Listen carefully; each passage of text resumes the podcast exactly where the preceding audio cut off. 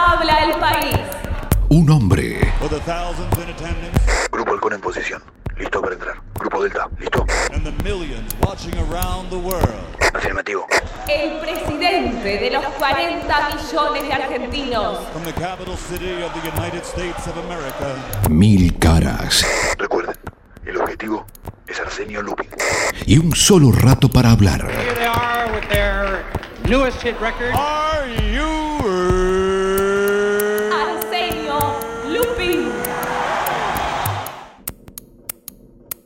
Arsenio Lupín. Hola, ¿cómo están? Sé que me estoy excediendo con los rankings, cosa que adoro y disfruto mucho de escuchar, pero que estamos poniendo muchas horas, energía y creatividad en algo grande. Terminar una tesis y no morir en el intento. Sí, estamos preparando una tesis. ¿Qué es una tesis? Un trabajo en el que aplicas todo lo que aprendiste en una investigación sobre una temática más o menos relevante, tratando de sumar algo nuevo al mundo de las ciencias. Casi siempre termina en un montón de citas para repetir lo que ya dijeron mil autores. Arce, men, déjate de joder con las investigaciones. Ya sabes qué es lo que tenés que hacer. Trabajar, ganar plata, ser funcional a la empresa y ser feliz. Esa es otra discusión. El estudio, su importancia y por qué las grandes empresas financian sus propias maestrías para crear profesionales funcionales a sus intereses sin pensamiento crítico. Hay un libro muy lindo de Humberto Eco que explica cómo hacer una tesis y qué son. Pero Eco murió sin hacer podcast, así que acá entramos nosotros. Bienvenidos a la primer tesis de las mil caras de Arsenio Lupin. Nuestra tesis será llamada La fórmula del hit. Antes de empezar a armar una tesis es necesario saber sobre qué quiero investigar. Necesitamos darle carácter científico y poder probar nuestras conclusiones. Como el título lo anuncia, en esta tesis intentaremos descifrar la fórmula de cómo se hace un hit musical. Hoy solo vamos con el plan de tesis. Puntos a responder en un plan de tesis. 1. Título. 2. Problema. 3. Pregunta. 4. Hipótesis. 5. Estado del arte. 6. Marco teórico. 7. Metodología. Empecemos. Punto 1. Título. La fórmula del éxito. ¿Cómo se hace un hit? Punto 2. Problema. En la música, desde sus inicios, a lo largo de su historia y a través de sus distintos géneros, hay canciones que tuvieron más éxito que otras. Ya en 1875, las mozas cantaban por las calles La Habanera de Carmen y no la abertura de Cosi fan tutte, por ejemplo. O los mismísimos Beatles lograron éxitos mundiales como Help o canciones olvidables como Three Cool Cats. Ambas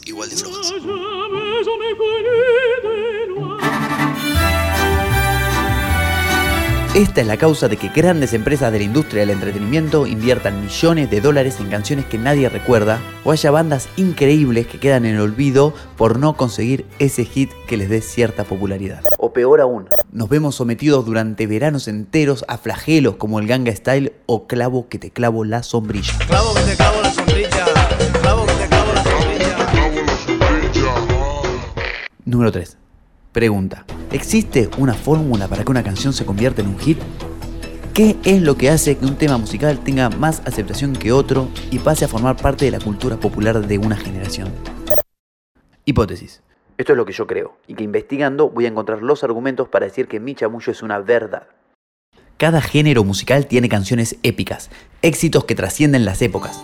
En estos temas se observa cierto patrón que se repite, por lo que podemos afirmar que existe una fórmula para crear un hit musical. Una rubia y un chino buscan asilo en un Falcon 73.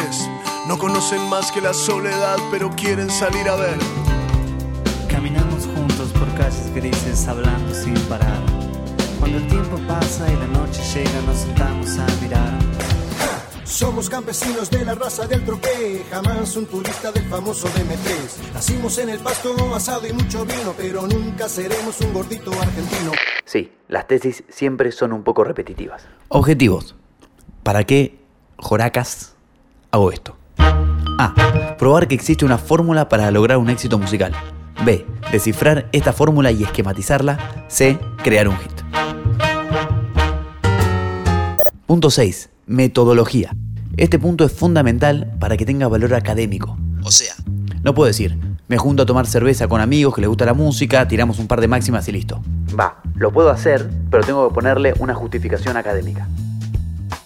En este caso, utilizaremos una metodología mixta. Por un lado, entrevistas cualitativas. ¿Qué es el amor? Charlas con tipos capos. ¿Por qué nos enamoramos? Notas personales por un lado y mesas redondas. Son una de las preguntas existenciales que el hombre se ha hecho a lo largo de la historia. Con expertos en el tema desde distintas áreas. Apuntamos a gente como el Paz Martínez, los chicos del símbolo o Daisy McQueen para empezar. También entrevistas cuantitativas. Acá estamos trabajando en una encuesta online para saber su opinión, tener algo de datos duros y poder analizarlos, para que ustedes participen y sean protagonistas de esta aventura que estamos encarando. Para que sea representativa, necesitamos juntar por lo menos 200 encuestas, así que vamos a hacer fuerza y esperamos sacarlo con ganas, amor, fe, optimismo y esperanza. Cualquier opinión o ganas de participar o lo que sea, comentarios al Facebook o a arseniolupinradio.gmail.com Otra parte de la metodología se basará en análisis e investigación de casos, archivo de noticias, ranking mundiales y exploración técnica con músicos e ingenieros de sonido.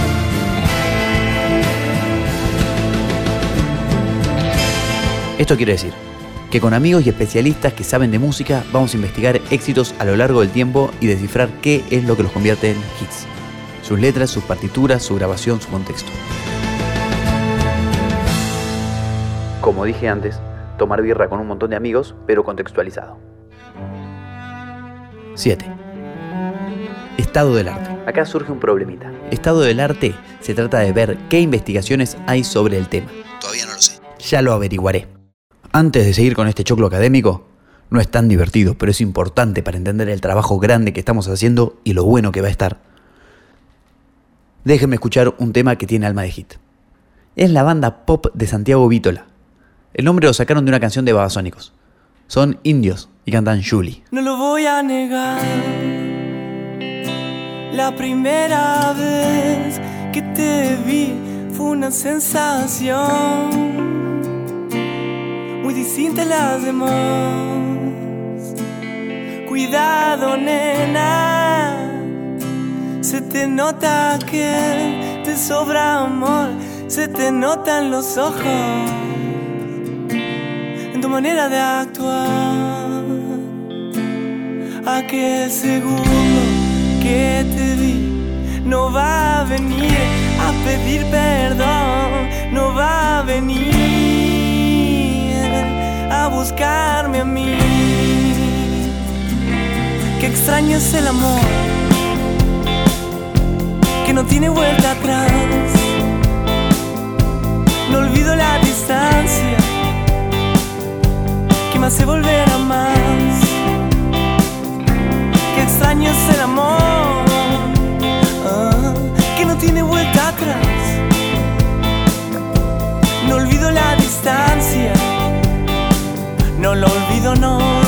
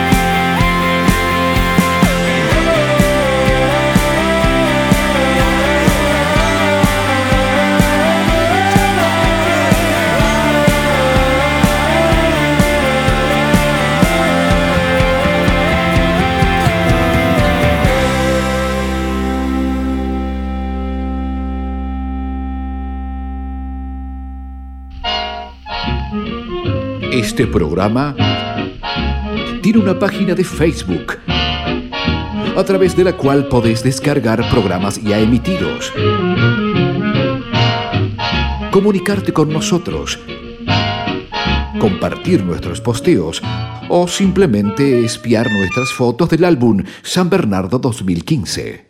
Ahora sí, finalmente, marco teórico. Este punto es la clave por la cual las tesis son un embole. Lo bueno, que debería ser obligatorio en todo acto comunicacional, es que nos obliga a blanquear desde qué punto de vista, enfoque, vamos a hacer nuestra investigación.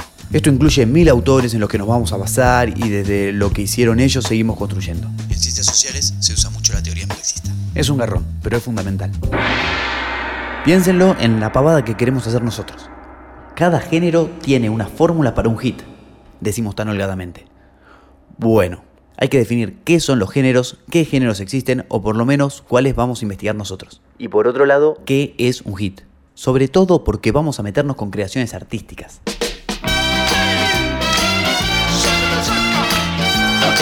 Haciendo un alarde de soberbia y alejándonos del mundo académico, fundamentalmente porque somos un podcast y no una cátedra de universidad, nuestro marco teórico es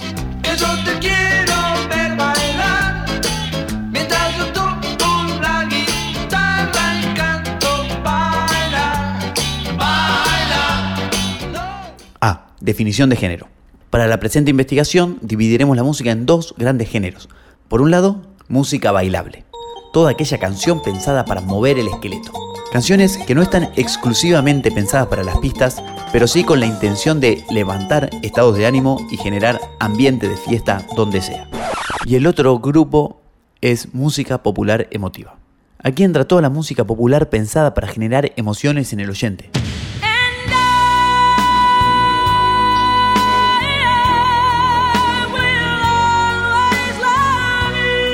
Nos enfocamos particularmente en la música hija del rock y del pop.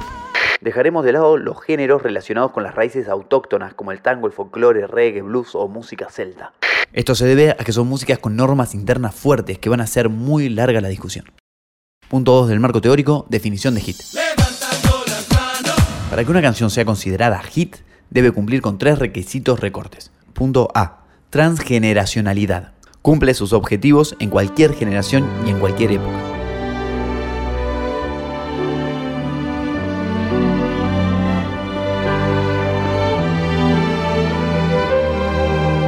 O sea, un hit de los 60 sigue siendo un hit en el nuevo milenio y un bailable hace bailar a tres generaciones juntas. un vidrio, tu amor un B. Alta penetración neuronal. Una vez que lo escuchás no puedes dejar de tararearlo hasta que lo reemplace otro hit. La sangre no lo ves, que tú ya sabes que me tienes cuando quieras, ya sabes cómo soy. Ya sabes que me entra la primera, ahora ya sale algo mejor. C. Amplio conocimiento público y gran aceptación general. Aunque no sea del agrado general, todos la conocen y admiten que cumple su función. Aunque la odies, te hace bailar a vos y a tu vieja. Cuando llegaste tú, te metiste en mi ser, encendiste la luz, me llenaste de fe. Uf, listo. Para resumir,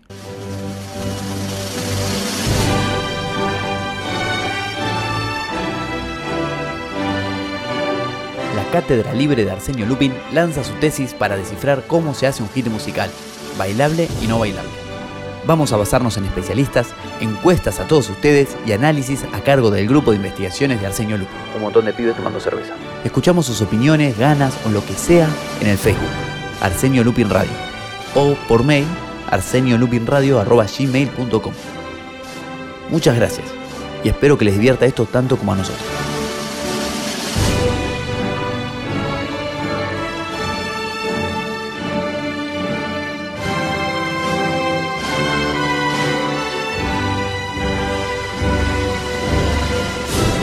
Esta es solo una de las caras de Arsenio Lupín.